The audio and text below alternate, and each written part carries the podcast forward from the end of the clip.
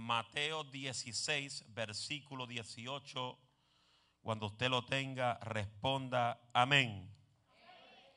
Mateo capítulo 16, versículo 18. Leemos la poderosa palabra honrando al Padre, al Hijo y al Espíritu Santo. La iglesia de fuego dice, amén. Y yo también te digo que tú eres Pedro. Y sobre esta roca edificaré mi iglesia. Y las puertas del Hades no prevalecerán contra ella. Repítalo con fuerza conmigo en alta voz. Este versículo.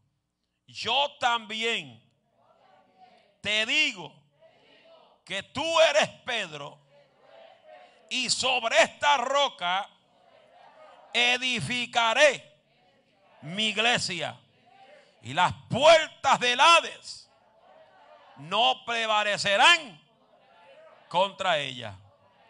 Saluda el que está a tu izquierda ahí mirándolo y dígale, el tema de hoy es el propósito de la iglesia.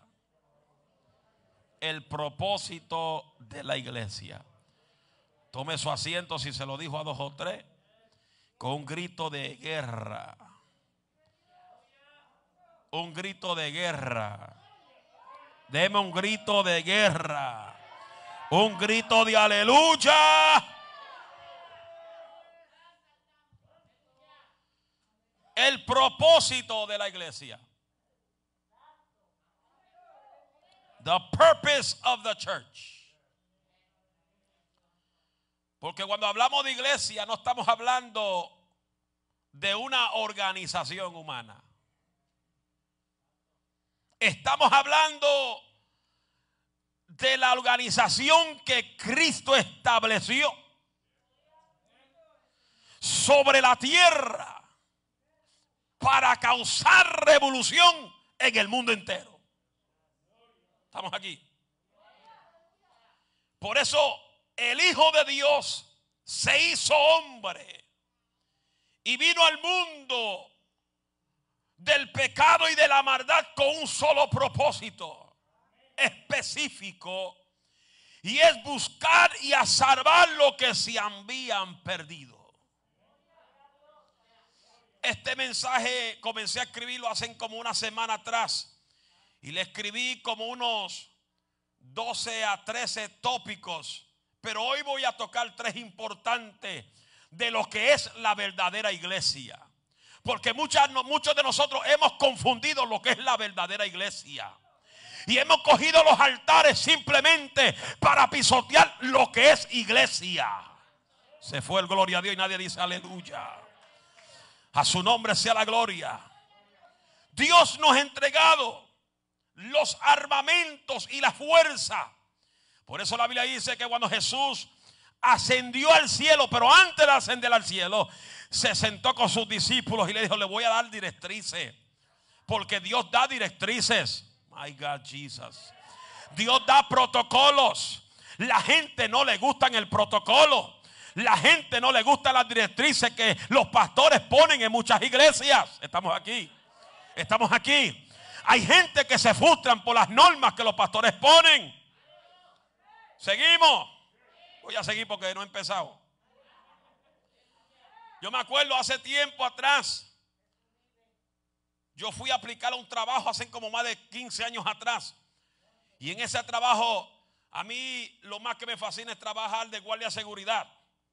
Y, en, ese, en esa compañía, cuando yo llené la aplicación, yo, yo no me gustó la directrices que dieron.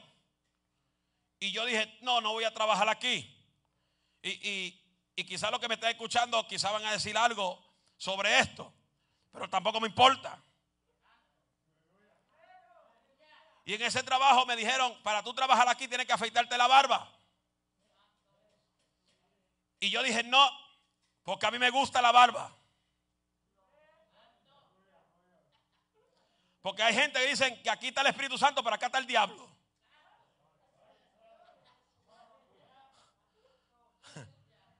El bigote es el Espíritu Santo y la barba es el diablo. Se fueron, se fueron dos o tres. Estamos aquí. Y yo dije, no, no voy a trabajar. Y ahí fue donde Dios comenzó a abrir las puertas, aún más todavía.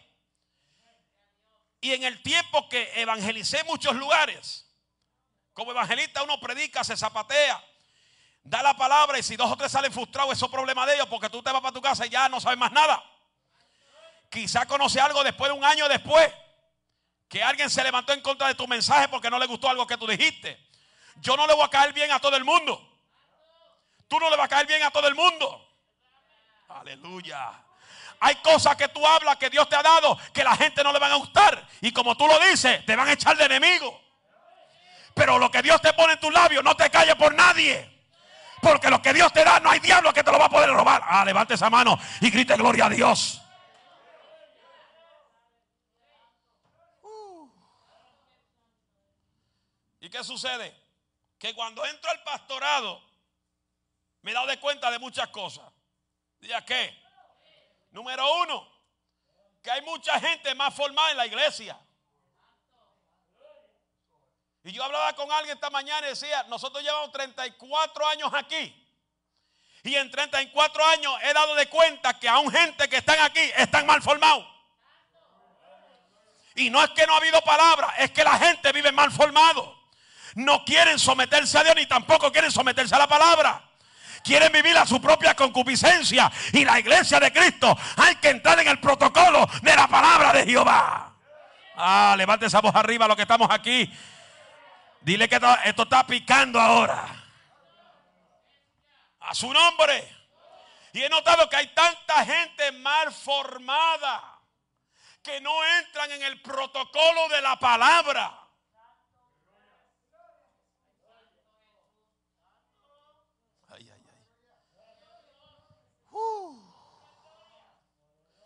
Y el propósito que Dios dejó establecida en el mundo no fue una, una organización humana. Lo que Dios dejó en la tierra fue una iglesia. Una iglesia que marcará la historia. Una iglesia que va a decir al mundo, a la pandemia, al gobierno, a los presidentes, que ellos no van a poder con la iglesia. Porque el que guía la iglesia se llama Jehová de los ejércitos. Fuerte el aplauso a la gloria de Jehová.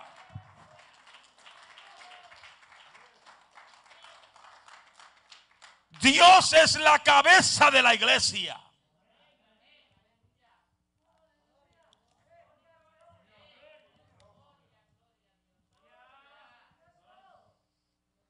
Desde el momento que nuestro Señor Jesucristo ascendió al cielo, le dio la responsabilidad a la iglesia cumplir su propósito.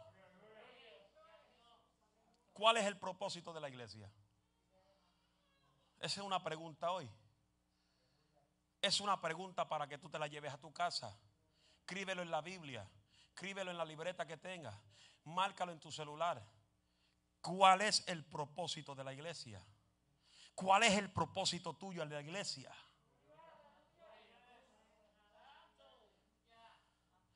Desde el momento que nuestro Señor Jesucristo ascendió al cielo, la iglesia es la responsable de llevar adelante el propósito del Señor.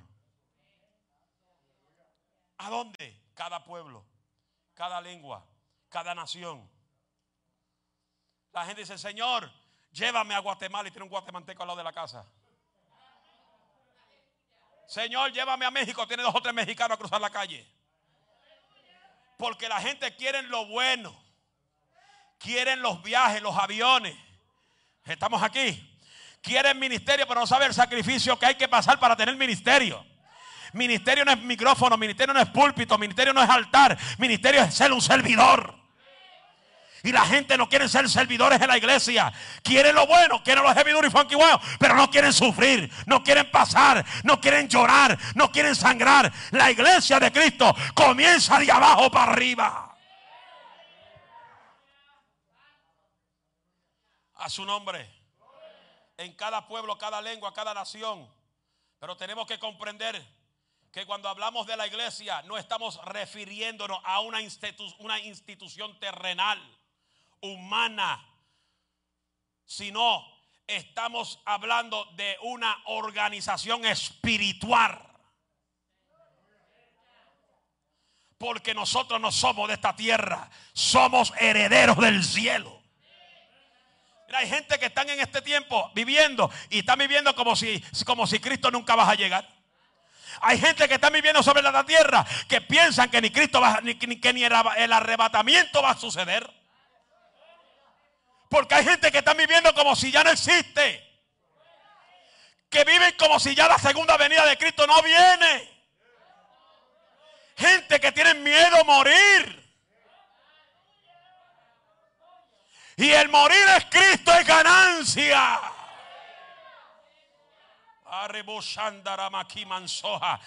Si hay que morir por Cristo, morimos por Cristo. Aleluya. Si la pandemia te agarra y ahí te tocó la hora de partir, es porque Dios lo permitió. Porque nada se mueve si Dios no le da el permiso.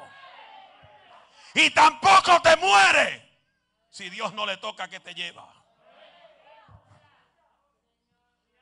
Hello. El propósito de la iglesia. ¿Qué significa el propósito de la iglesia? La gente se han olvidado cuál es el verdadero propósito de la iglesia. ¿Qué estamos viendo hoy? Pleitos, contiendas, disensiones.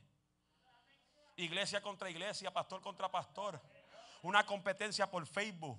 Que si aquel abrió la iglesia, aquel la cerró. Hello, toda una competencia. ¿Quién profetiza mejor? ¿Cuántos profetizan por internet? ¿Cuántos dan más profecía por internet? ¿Cuántos números, likes hay por internet? Todo es una competencia. Esa no es la iglesia. La iglesia de Cristo no es competencia. La iglesia de Cristo no es el mejor que aquel y mejor que aquella. La iglesia de Cristo es una sola. La iglesia de Cristo es aquella que se va a la calle. Es aquella que visita a los huérfanos. Es aquella que visita a los, enfermos. Es aquella que, que va al mundo a llevar el evangelio de Jesucristo. ¿Cuánto dicen gloria a Dios?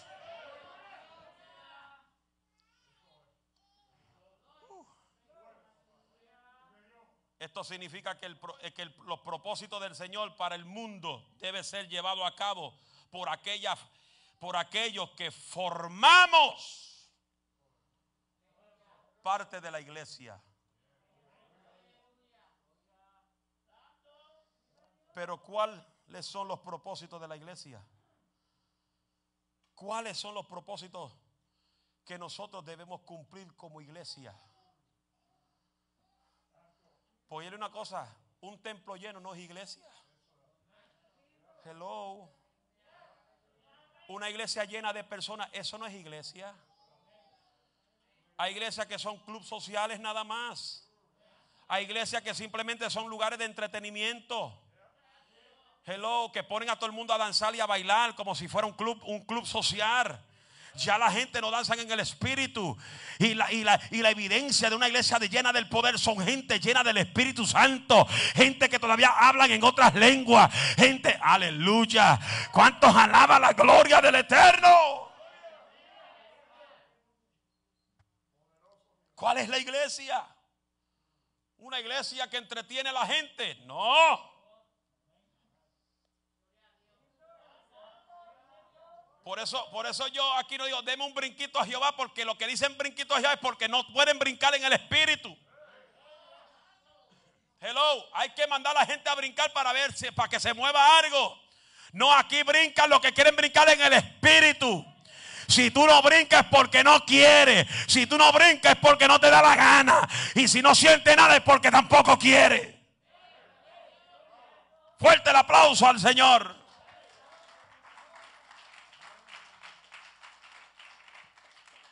¿Cuál debe ser la responsabilidad del propósito de la iglesia? Número uno, el primer propósito es tener hombres y mujeres con un espíritu evangelístico. ¿Qué Jesús le dijo a sus discípulos? Cuando Jesús en el capítulo 28 de Mateo, Jesús dice en su palabra, por tanto, id y hacer discípulos. ¿Estamos aquí? Pero mira cómo dice el verso 18 primero. Jesús se acercó y les habló diciendo, ¿a quién le habló? A sus discípulos. Diciéndole, toda potestad me ha sido dada en el cielo y en la tierra. My God, Jesus. Por tanto, id y haced discípulos a todas las naciones. ¿Qué Jesús le está diciendo a sus discípulos? Es tiempo que salga de tu conformidad. Salte de tu confort.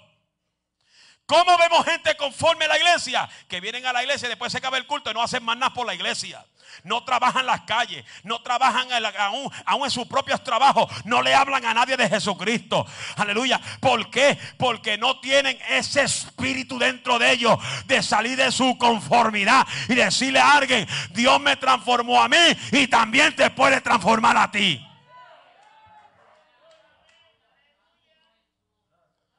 Hello. Id y hacer discípulos. Salte de tu conformismo. Salte de tu conformidad. Salte de lo que tú quieres. La Biblia dice, el que quiere venir en pos de mí, niéguese a sí mismo. Toma la cruz y sígueme.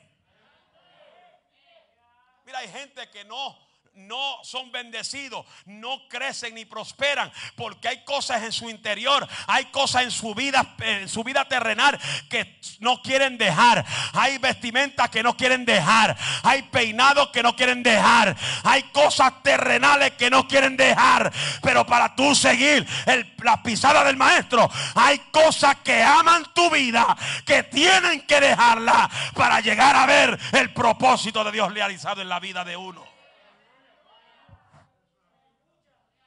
Hello. A su nombre. El que quiere venir en pos de mí,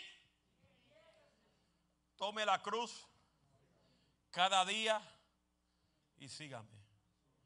La cruz no es difícil. Cargar la cruz no es difícil. Más difícil es negarte a lo que tú quieres. Se fue el gozo, nadie alaba al Señor. Difícil es dejar lo que tu carne desea. Ay, ay, ay, ay. Se dañó el mensaje. Tú que estás escuchando a través de la radio, difícil es dejar lo que tu concupiscencia ama.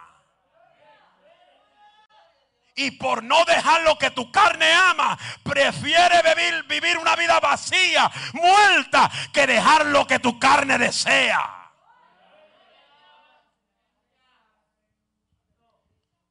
Se fue el gozo. Dile que está a tu lado, se fue el gozo. Se fue el gozo. El que está gozoso diga, me gusta esta palabra. Porque esta palabra me corrige. Esta palabra me enseña para yo poder vivir conforme al propósito que Dios estableció para la iglesia de Cristo aquí en la tierra. El que quiere venir en pos de mí, niéguese. Niégate a tu carne. Niégate a lo que tu carne desea. Hello. Mira, hay gente con ministerios estancados, talentos estancados, porque no quieren dejar lo que ellos más aman.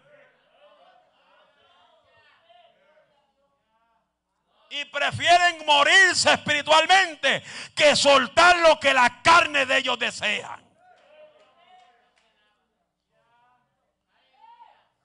Su nombre, su nombre. Dile que salte de tu confort. Get out of your comfort zone. Salte de tu conformidad. Aleluya, aleluya. Por tanto, id y hacer discípulos a todas las naciones, bautizándolo en el nombre del Padre, del Hijo y del Espíritu Santo.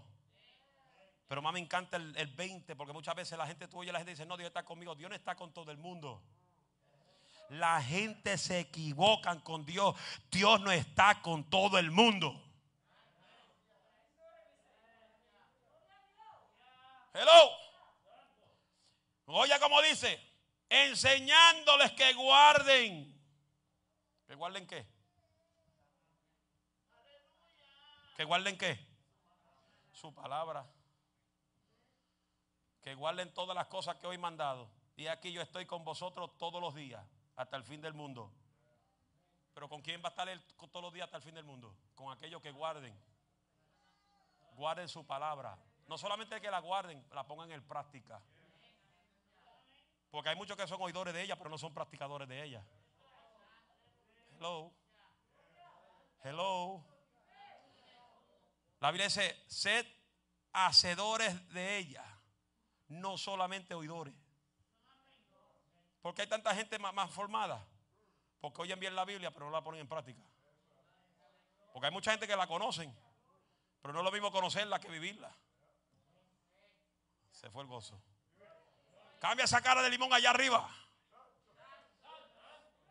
Y no es Sandra, Sandra se está gozando.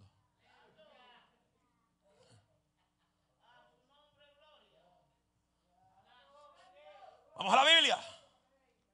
Vamos a la Biblia. Josué 1. ¿Qué dice Josué 1? Ay, ay, ay. Para que tú veas que aún tú también puedes causar prosperidad en tu propia vida. Pero ¿cómo la va a causar? Fácil. Josué 1.8. Nunca se, nunca se apartará de tu boca este libro de la ley. ¿Qué libro? ¿Qué libro? Sino que de día y de noche meditarás en él. ¿Cómo vas a meditar que en él si no la lees?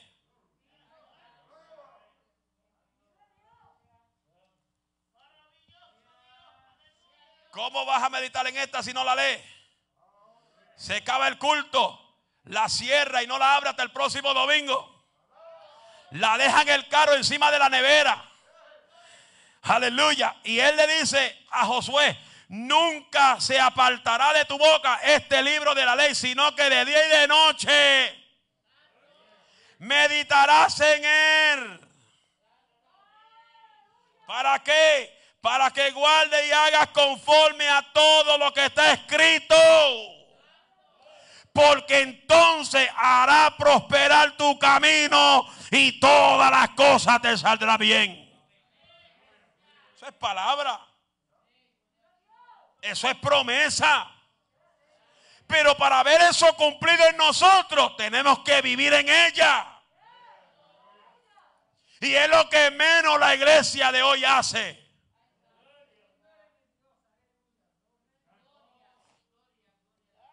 Podemos, podemos hacer un debate de texto como se hacía antes, los 80 y los 90.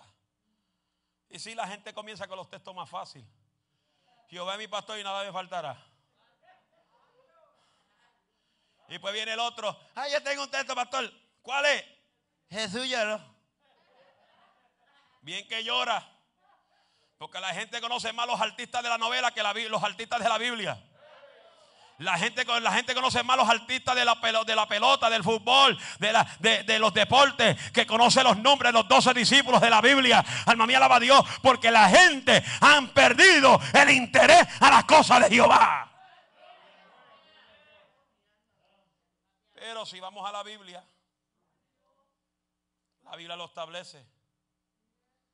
Día que establece que por causa del pecado de la tierra el amor de muchos se enfriará.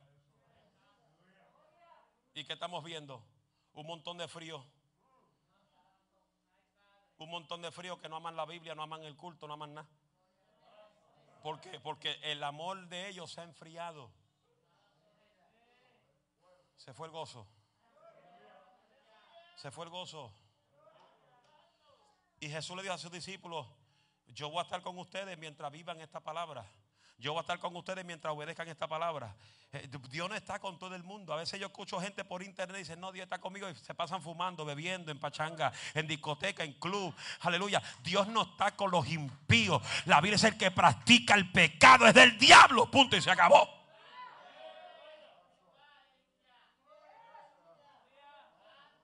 Alábalo por Facebook si te atreves. Cambia esa cara de limón allá lo que me están viendo. Wow, tenía como 20 y bajaron a 15. No es que cuando baja la palabra se desaparecen de Facebook. Yo comienzo a hablar lengua y a hablar profecía, aparecen dos o tres. Por eso es lo que la gente quiere hoy, profecía. Vaso mío, anda, anda, andando quiere. ¿Para dónde tú quieres andar? Hello. Y le dan profecía a los más, los más, los más irresponsables de la iglesia. Le dan profecía a los menos que llegan al culto. Le dan profecía a los que están bien pegados al pastor, para que el pastor esté bien contento con ellos.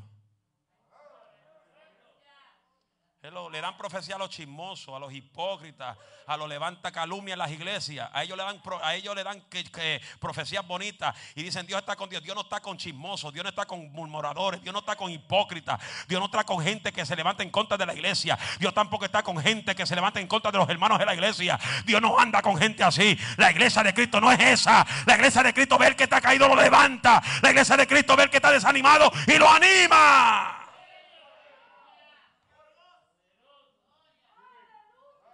Nombre. Hecho 1.8 dice, pero recibiréis poder. Cuando haya venido sobre nosotros el Espíritu Santo. Y me seréis testigo en Jerusalén, en Judea, en toda Judea, en Samaria y hasta lo último de la tierra. Levante la mano todos los que son hijos de Dios. Todos los que son hijos de Dios, levante su mano.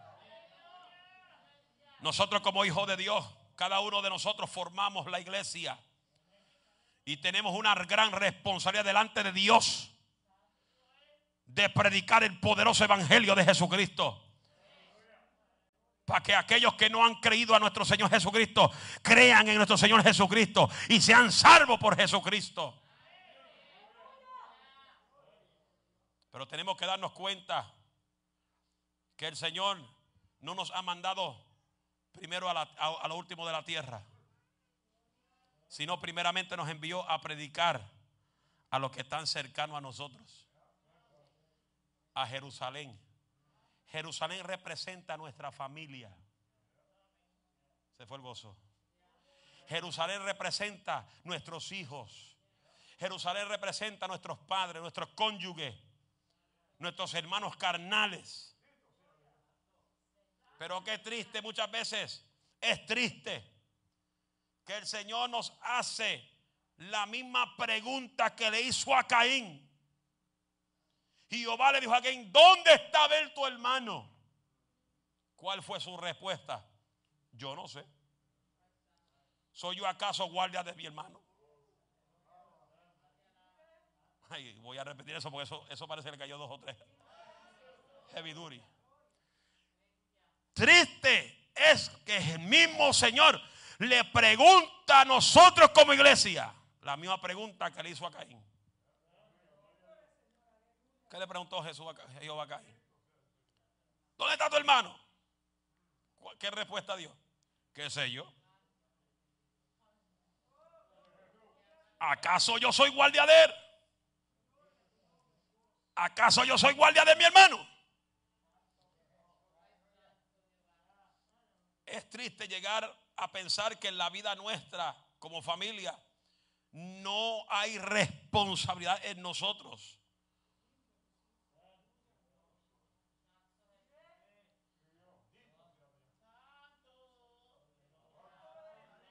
Hello. No puede ser que nuestra familia que amamos la vemos siendo destruida por el pecado y no le decimos absolutamente nada. Proverbio 28, 24, perdón, 11 y 12 dice, libra a los que son llevados a la muerte, salva a los que están en peligro de muerte, Porque si, porque si dijeres, ciertamente no lo supimos, ¿acaso no lo entenderá el que pasa los corazones? El que mira tu arma, el que lo conocerá y dará al hombre según sus obras.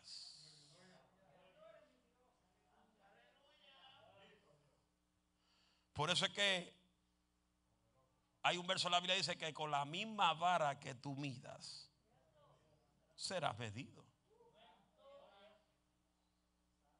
Se fue el gozo. ¿Será yo guardia de mi hermano? ¿Será yo guardia de, del que va a la iglesia? ¿Será yo, será, será yo un, guardia de seguridad para estar velando los pasos del hermano? Nosotros como iglesia somos responsables de cuidarnos unos a otros. Pero es triste decirlo, diga que es triste. eso me da tristeza como lo dijeron. Diga conmigo, ¿qué es triste? Lo triste de todo esto es como iglesia, que hay gente que se te pegan al lado, se te hacen tu amigo buscan tu confianza y ven todas tus debilidades. Y luego que conocen todas tus debilidades, te abandonan y te dejan solo y tú no sabes por qué te dejaron solo.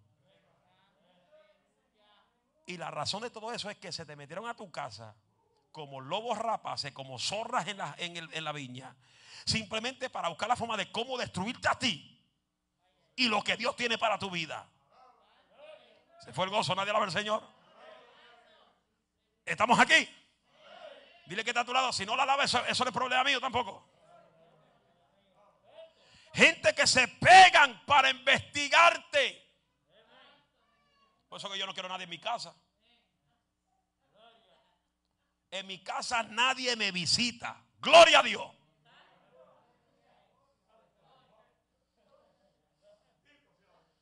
Y dice, no, no voy más para esa iglesia porque el pastor no visita a nadie. ¿Para qué?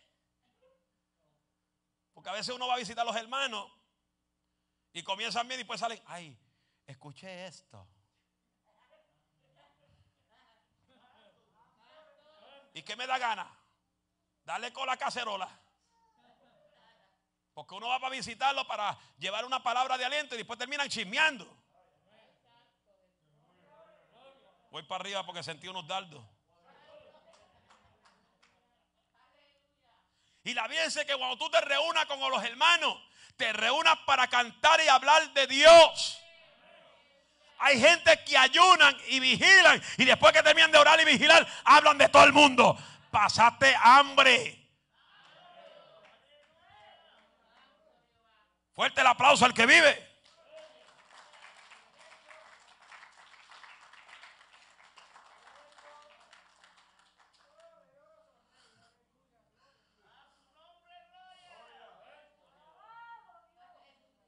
yo estuve, en Puerto Rico una semana.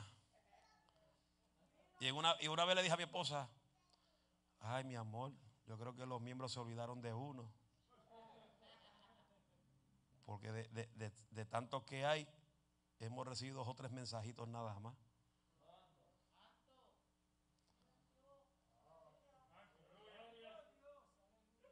y, si, y si yo uso eso para desanimarme,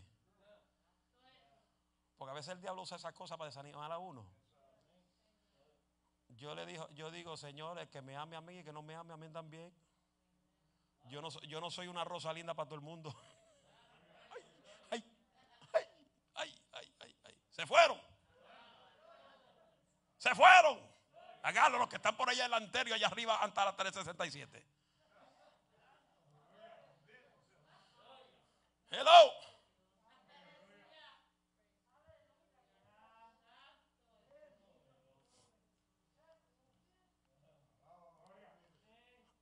Se sientan. Por eso yo te digo, cuídate quien visita tu casa.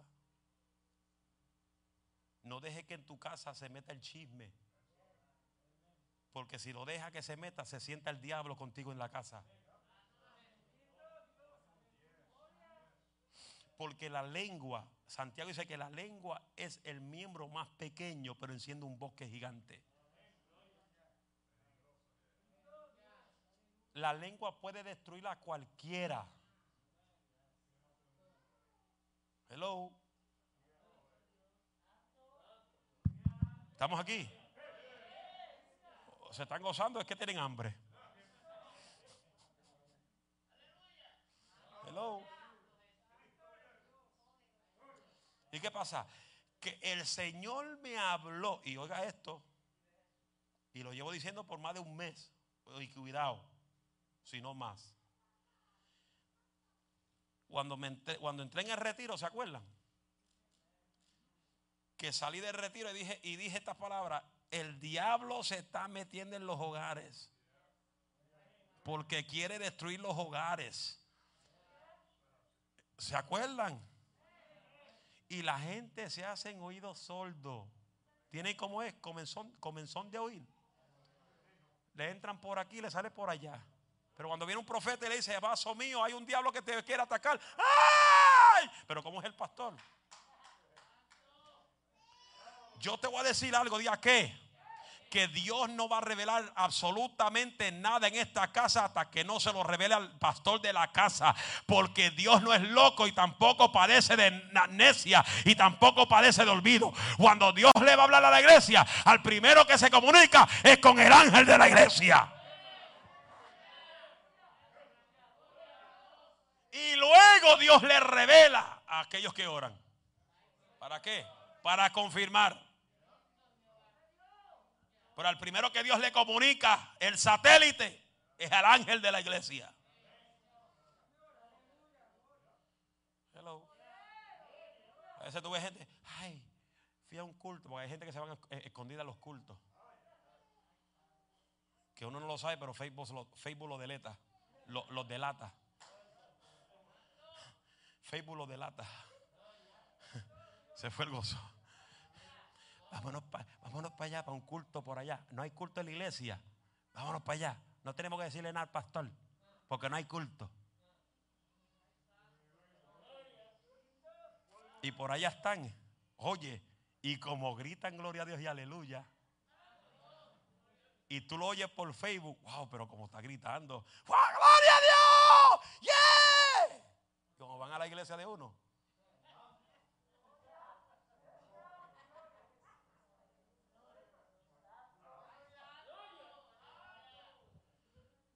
Se fueron, están a cruzar la calle. Si esto no es contigo, no te preocupes. Si es contigo, preocúpate. Y si te pica,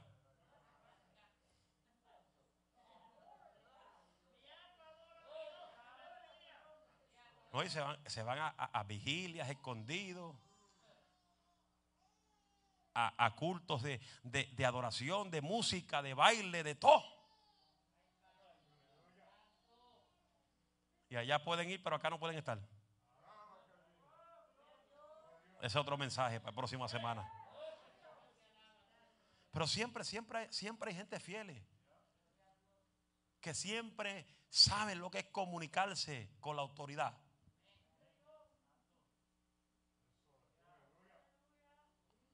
Porque usted sabe que usted tiene que respetar la autoridad, ¿verdad? Todo el que trabaja, levante la mano. Todo el que trabaja en trabajo secular. Levante su mano sin artritis, por favor. No se preocupe, no le va a pedir dinero.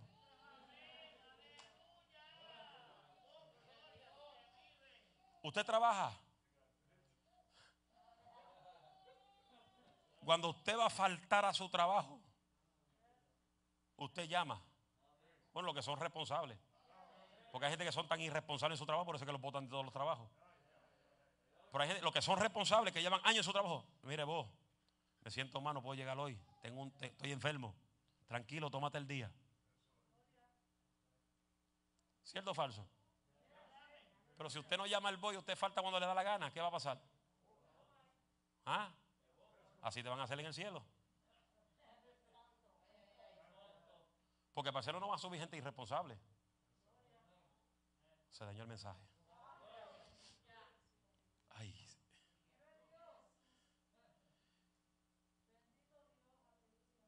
Y recibiréis poder. Cuando haya venido sobre nosotros el Espíritu Santo. ¿Para qué? ¿Para qué Dios te llena del Espíritu Santo?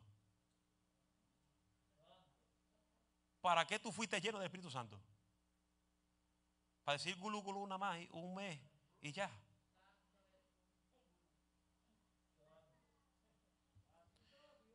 Los discípulos fueron llenos del Espíritu Santo para seguir el cumplimiento del propósito de Dios en la tierra.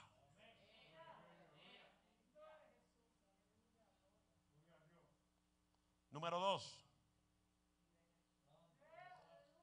El segundo propósito de la iglesia es para que la iglesia sea edificada.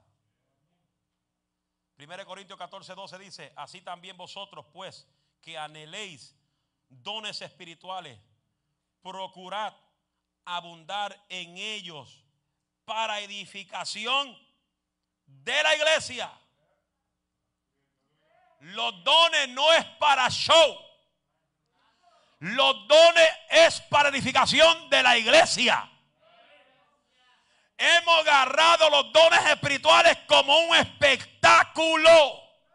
Y los dones no son espectáculos. Los dones son para edificación del cuerpo de Cristo. El Señor ha llamado y ha preparado hombres y mujeres para predicar la palabra, para edificar a su pueblo, para enseñar la sana doctrina para predicar el verdadero evangelio, para que todos comprendamos la responsabilidad nuestra como iglesia de Cristo.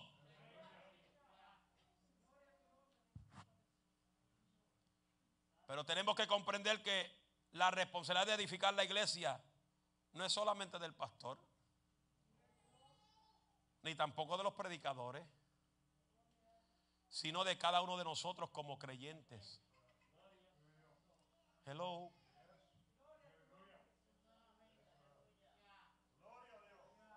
Por eso, cuando yo he predicado iglesia de moreno, iglesia de americano, ellos tienen su Biblia en la mano, tienen su libreta en la mano, tienen su bolígrafo en la mano, y ellos apuntan puntos importantes del mensaje.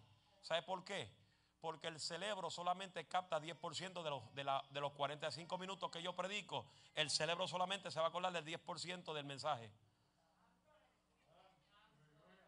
Y más, y más si hablo muy rápido. Porque si hablo como un bautista, y la Biblia dice, quizás te acuerdas un 15%. Y por eso es importante que tú escribas notas. Porque las notas te va a llevar a, a entender la poderosa palabra en tu casa cuando tú la estudies. Porque cuando tú estudias las notas en la casa, aún en tu casa Dios puede darte alguna revelación más. de lo, que su pastor le quiere enseñar. ¿Estamos aquí? ¿Y, qué, y, qué, y qué, cuál es nuestra responsabilidad? Nuestra responsabilidad es educarnos. Dice, eh, eh, escudriñar la escritura.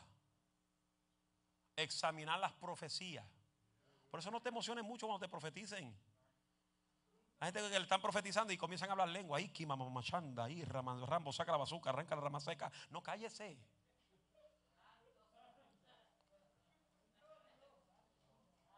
Cuando alguien se le pegue el oído, no esté hablando lengua. Cállese. ¿Qué dice Corintio? Que si alguien está hablando lengua, todo el mundo cállese. No es que todo el mundo rompa a hacer alboroto. Dice todo el mundo, silencio. ¿Para qué? Para ver si hay alguna interpretación de la persona que está hablando lengua. O si hay alguien que Dios le revele en medio de su pueblo lo que esa persona está hablando lengua. Tenemos que entender la Biblia. Porque si, Dios agarra la hermana Juana por acá hablando de lengua y después agarra otro por allá y otra por ahí, se forma un, meollo en el asunto. ¿Y qué dice? Quiet. A ver si Dios trae interpretación.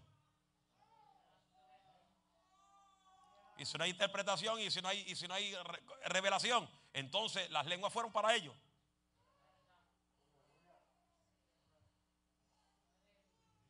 Eso, es Biblia. ¿Dónde lo dice? 1 Corintios 12. Búsquelo ahí. Por eso muchas veces no escuchamos la voz de Dios porque nos vemos locos.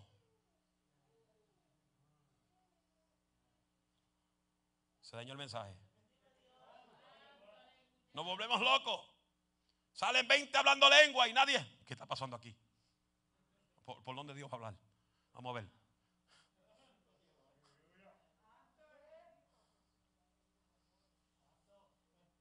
Ahora no es para que usted no hable lengua. Pues hay gente que se atribulan y dicen, ah, no voy a hablar más lengua más. El pastor nos regañó hoy, no voy a hablar más lengua. No hable lengua. la. Mire, yo, yo si me dejan hablo más lengua que Pablo. Si usted está conmigo en mi cuartito de oración, yo hablo, yo, yo estoy hablando más lengua que español.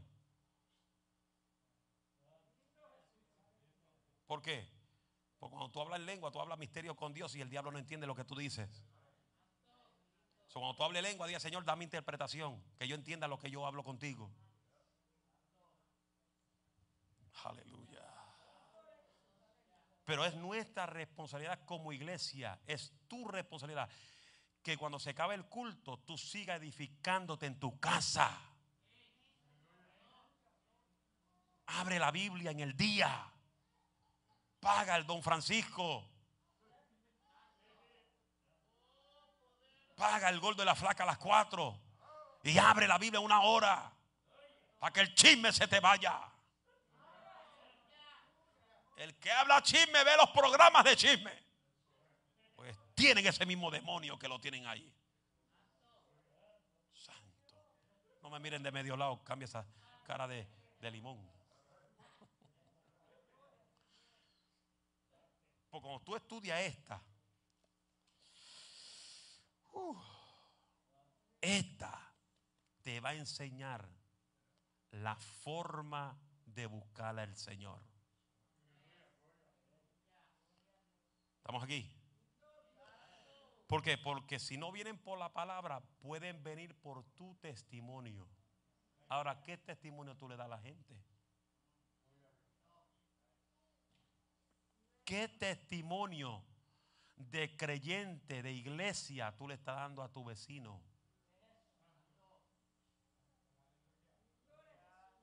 Yo tengo un vecino que es mecánico, hace mecánica por toda la calle nuestra. Ya lo tienen como el mecánico de la Fiat Avenue. Porque ese lo llaman y hace mecánica aquí, mecánica allá arriba, sube la cuesta, baja la cuesta, regla acá, pone tuercas atrás, va para el otro, pone otras tuercas allá, vuelve para este y sigue poniendo tuercas y vuelve. Él hace como tres y cuatro carros al mismo tiempo. Pero cada vez que bebe, de día, de noche, dice, Dios te bendiga, pastor.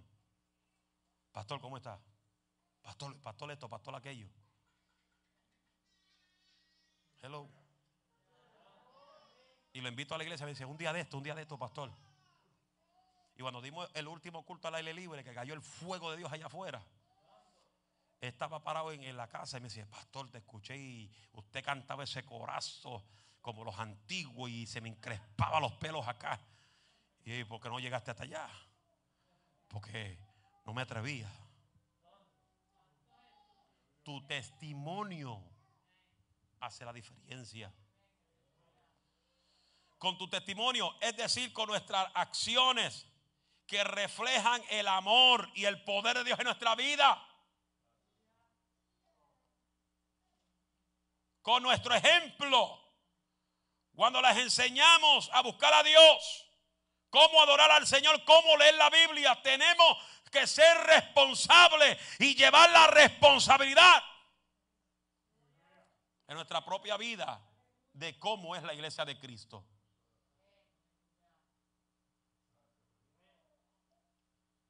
Pregúntese, ¿eres usted parte de la iglesia de Cristo? ¿Estoy edificando la iglesia de Cristo? Tú con tu vida personal, ¿estarás tú edificando la iglesia de Cristo? ¿O estarás tú dando mal ejemplo de la iglesia de Cristo? Se fueron. Qué maravilloso sería que cuando lleguemos delante de nuestro Señor Jesucristo, nosotros también podamos decir las mismas palabras que nuestro Señor Jesucristo dijo. De lo que me diste, ninguno, nada se perdió. Juan 17, 12 dice, cuando estaba con ellos en el mundo y los guardaba en tu nombre y los que me diste, yo los guardé y ninguno de ellos se perdió, sino el hijo de perdición, para que la escritura se cumpliese. Número tres, y con este culmino. El tercer propósito de la iglesia.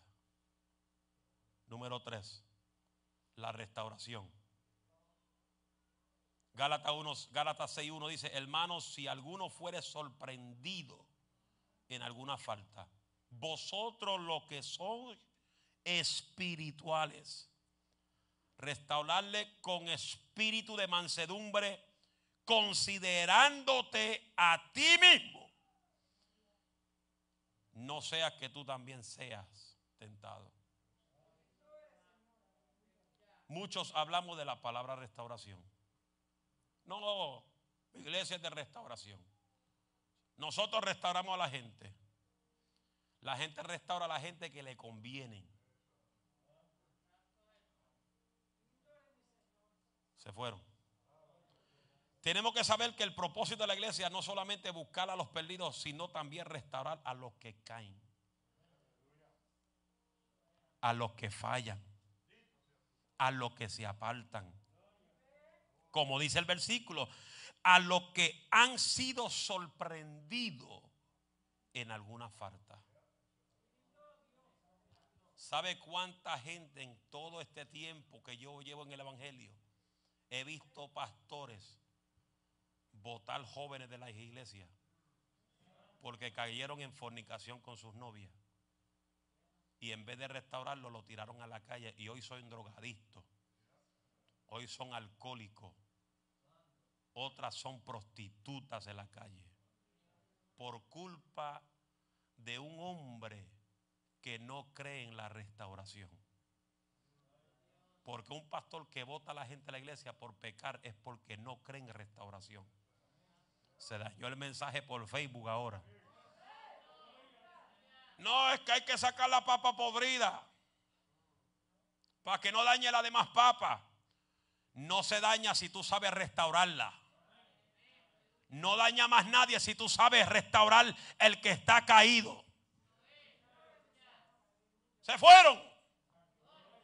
Seguramente todos nosotros comenzamos, conocemos a hermanos y hermanas en Cristo o personas de nuestra familia que quizás han sido sorprendidas en alguna falta, que han fallado, que han cometido errores, que han caído en pecado como iglesia de Cristo. ¿Qué debemos hacer? Como iglesia de Cristo, ¿qué debemos de hacer? Dale patada. No hay un ejército más que se mate que lo que se dice ser el, el ejército pentecostal. Por eso con toda certeza y con toda claridad yo digo, por eso es que muchos no quieren saber del Evangelio.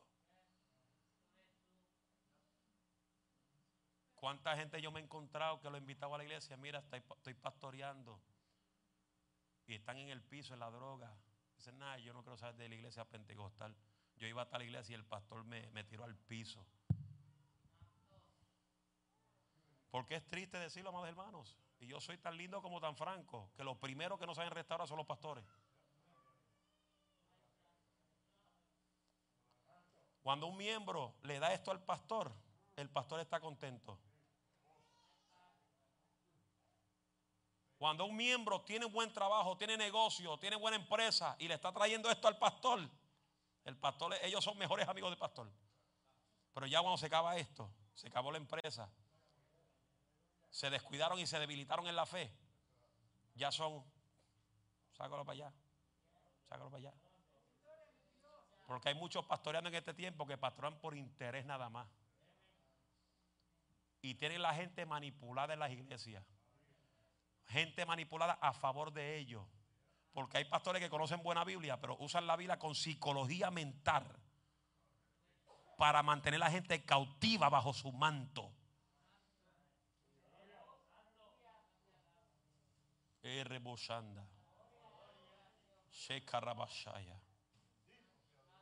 ¿Y qué es restaurarlos?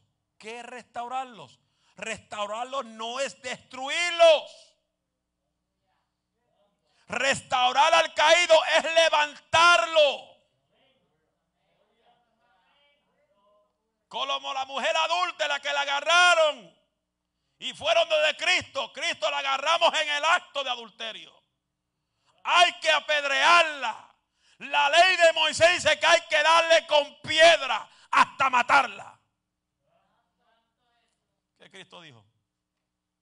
El que esté libre de pecado, tire la primera piedra. Y Cristo se en la arena. ¿Qué escribe en la arena? Yo no sé. Hay muchos que dicen un montón de cosas que escribió. Yo no sé qué escribió porque ahí no, la Biblia dice que escribió. Siempre dice, se escribió y escribió en la arena. Y escribiendo y todo el mundo soltando piedras. Vámonos, que este, este está, eh, está el jefe aquí, vámonos. Pero ¿qué le dijo a la mujer? ¿Dónde están los que te acusan? Porque lamentablemente en las iglesias hay un espíritu de Dios señalador, gente que señala en todo el mundo y no miran sus errores, no miran sus fallas. Pastores que abusan de la iglesia. Hello. Y se creen que Dios nos los ve.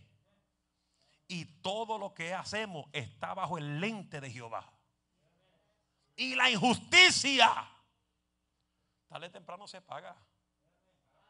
Hay como un dicho por ahí que dice en inglés, what goes around comes around.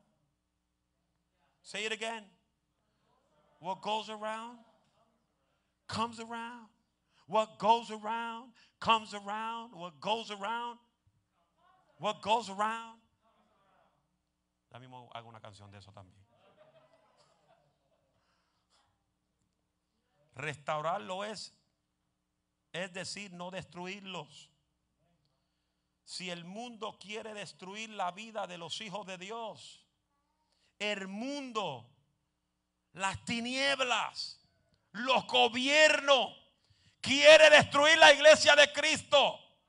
¿Cómo vamos nosotros mismos que somos la iglesia de Cordero destruirnos unos a otros? Gente que no puede estar en paz en la misma iglesia. Porque siempre están peleando unos con otros.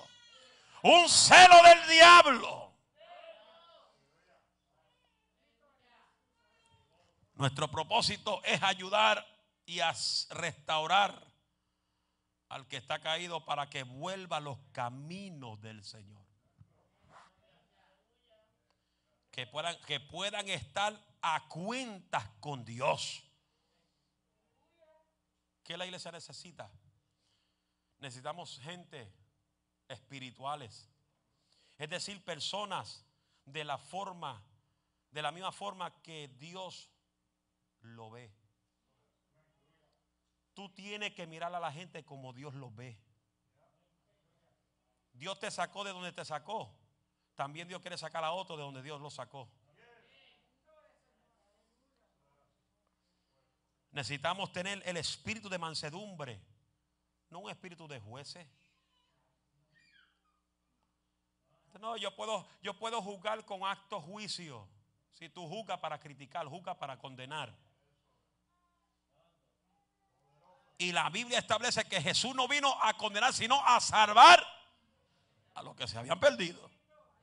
Si el mismo Jesús no vino a condenar, ¿quiénes somos nosotros? para condenar al que está débil, para condenar al que está caído, para condenar al que cayó en adulterio, para condenar al que cayó en fornicación, para condenar el que cayó en homosexualismo, en lesbianismo. Nosotros somos llamados a restaurar, a levantar y dar palabra de edificación para que Dios lo restaure. Y mando, voy a decir una cosa. Yo, yo no puedo estar escuchando todo el tiempo un predicador que siempre está mandando a la gente al infierno.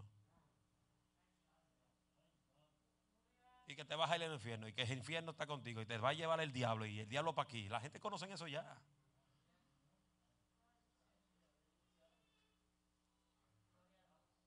¿Qué Dios busca que tú hables? Palabra que edifique, palabra que sane. ¿Qué dice la Biblia? Vamos a la Biblia. Vamos a la Biblia. La Biblia dice que ninguna palabra corrompida salga de vuestra boca, sino la que es edificación al cuerpo de Cristo. Queriendo decir que tú puedes ver la falla de cualquier hermano. Yo puedo ver la falla de todos los hermanos que están aquí. Y como pastor, Dios no me llama a condenarte por tu falla. ¿Qué Dios me llama? ¿Qué, le pasó a Moisés cuando Moisés se debilitó y perdió fuerza y las manos cayeron? ¿Quién ganaba la batalla? Los enemigos. Y para que el pueblo de Israel ganara, ¿qué tenían que hacer? ¿Sabe que hoy en día en las iglesias no tenemos ni Aarón ni Ur en las iglesias? Sí. Ay, dame levantarle la mano a Carmen. No te preocupes, esa no la va a tocar. Y Carmen luchando, batallando, y, no hay hermana que le levante la mano. Raúl, que se da su vueltecita por todo el campo. Sube a Allentown, sube Verles en Pembro, cruza el puente y cruza el mar. Porque este sigue camina. Y aún así a veces lo vemos debilitado. ¿Habrá alguien que diga, voy a levantarle la mano a Raúl?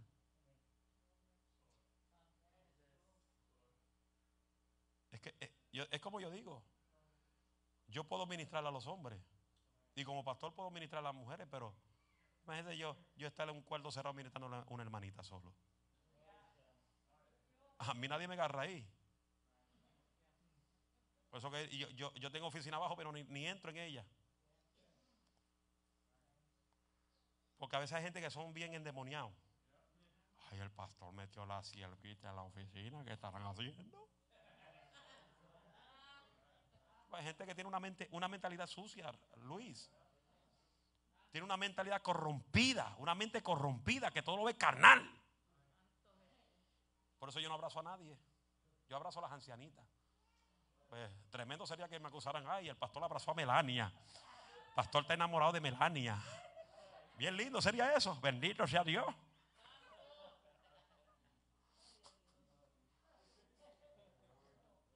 Gente con una mentalidad carnal. Por eso es que no progresan. Por eso es que no crecen. Porque el que anda en el espíritu ve a su hermano como un hijo. Ve a un joven como un hijo.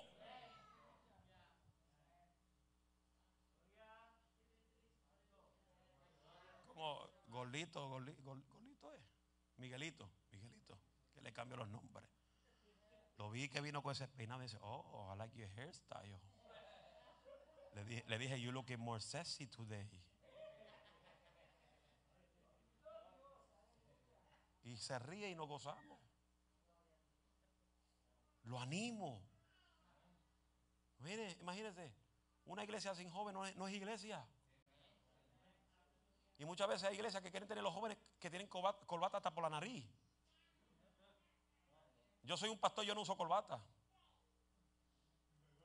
Y yo le digo a los jóvenes, no, no tienen que usar corbata, vístase bien, decentemente, con honestidad y con pudor, y estamos bien. Los jóvenes que vengan a tocar, los músicos, no pueden venir con pantalones rotos, ahí, con maones rotos, a tocar ahí a Dios, porque hay que vestirse con vergüenza. Hay que vestirse con honestidad. Hay que vestirse con pudor. Las hermanas que toman parte tienen que vestirse con pudor. No pueden venir aquí con una licra que se le vea al mundo entero. Hello. Y si usted no quiere servir a Dios porque no quiere soltar la licra, ese es problema suyo. ¿A usted es que se lo va a llevar el diablo, no a mí? Se fue el gozo. Hello. Porque lo que tú ves en la iglesia, mujeres enseñando el mundo. No, eso no es nada. Eso es algo sí. La iglesia de Cristo tiene que vestirse con pudor y con vergüenza.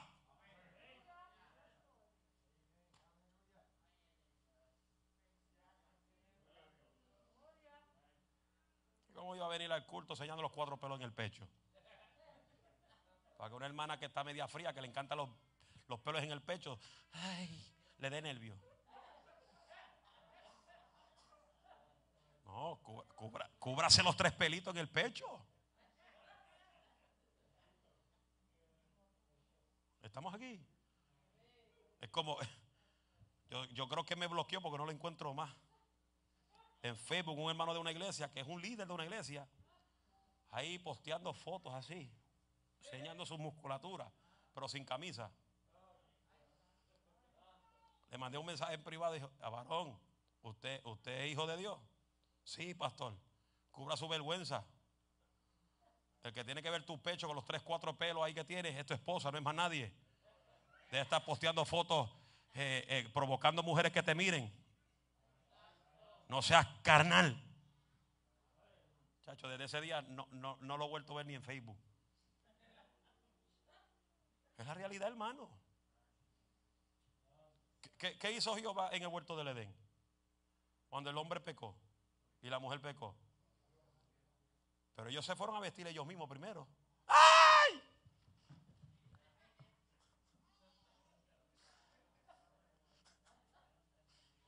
Le parecían tal, y Chita. Y vino Dios, hizo un sacrificio y los vistió, los cubrió de la cabeza a los pies y lo deja.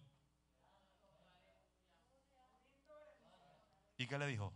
Cúbrase en su vergüenza. El único que puede ver tu cuerpo y, y, disfrutar tu cuerpo es tu marido, es tu esposa. Parece que hay, hay, hermanitas bien carnales que no obedecen.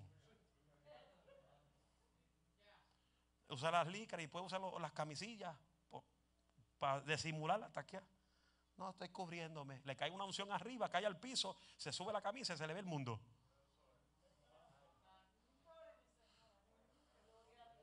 Ay, el pastor está religioso. No, eso no es religiosidad, eso es santidad. Y eso es pudor y vergüenza. Ay, se dañó el mensaje. Ay, se me fueron como diez. Santo. Y yo le digo una cosa. Dios me dio una visión de cómo correr esta iglesia. Y el que no se someta a la visión es problema de ellos con Dios.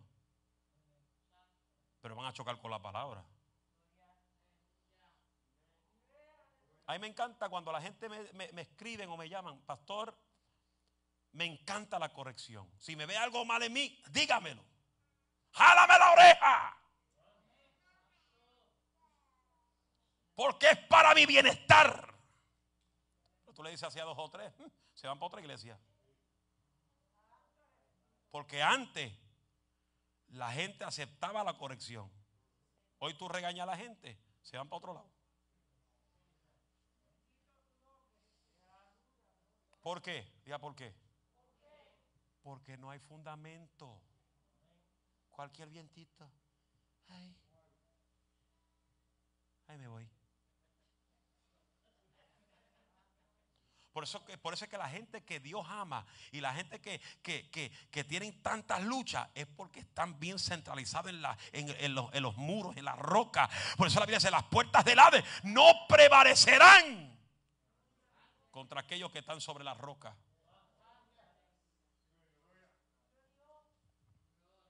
Dios te llamó a no ser juez, sino a restaurar. Necesitamos nosotros reconocer que nosotros también somos débiles y también podemos caer, también podemos fallar. Mire cómo dice el verso, lo que sois espiritual, levante con espíritu de mansedumbre a aquellos que están caídos. No sea que tú también sea tentados y caigas.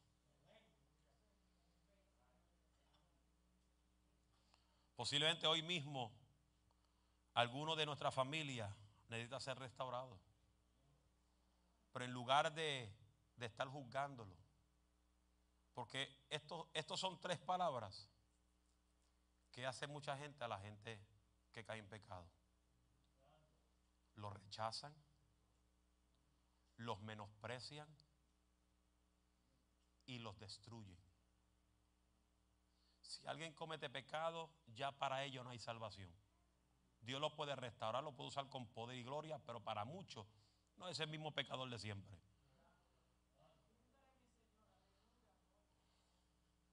Pero qué lindo cuando hay una iglesia que ame la restauración de verdad. No es que lo hable de boca, que se muestre. Y que tú el que está caído, el joven desanimado, el joven caído, no tú le tiras la mano arriba, vamos para adelante. El que está con nosotros es más grande que el que está en el mundo. Y si Dios está con nosotros, ¿quién contra nosotros? Yo y mi casa serviremos a Jehová. Ponte sobre tus pies. Seguimos posiblemente el domingo próximo de otros propósitos de la iglesia. Padre, gracias por esta palabra. No a nosotros, oh Jehová, no a nosotros, sino a tu nombre sea toda gloria y toda honra. Bendigo los que están escuchando, los que estuvieron ahí conectados a través del Facebook. Bendigo sus vidas. Dale salud. Que podamos entender el propósito de la iglesia.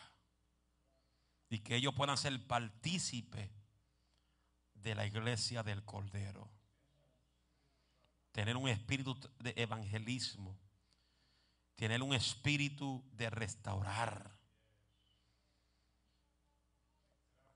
y no ser jueces, sino que el que veamos flaquear, debilitarse, seamos instrumento de levantar las vidas. En el nombre de Jesús. De un aplauso fuerte al Señor. Yo me rindo a Él. Gloria a Dios. Nos despedimos de la radio, del internet. Dios le bendiga a todos los que estaban en Facebook. A su nombre sea la gloria. Tomen su asiento un momentito. Gloria al Señor. Vamos a invertir en el reino de Dios. Invertir en el reino es traer sus diezmos, sus ofrendas al Señor.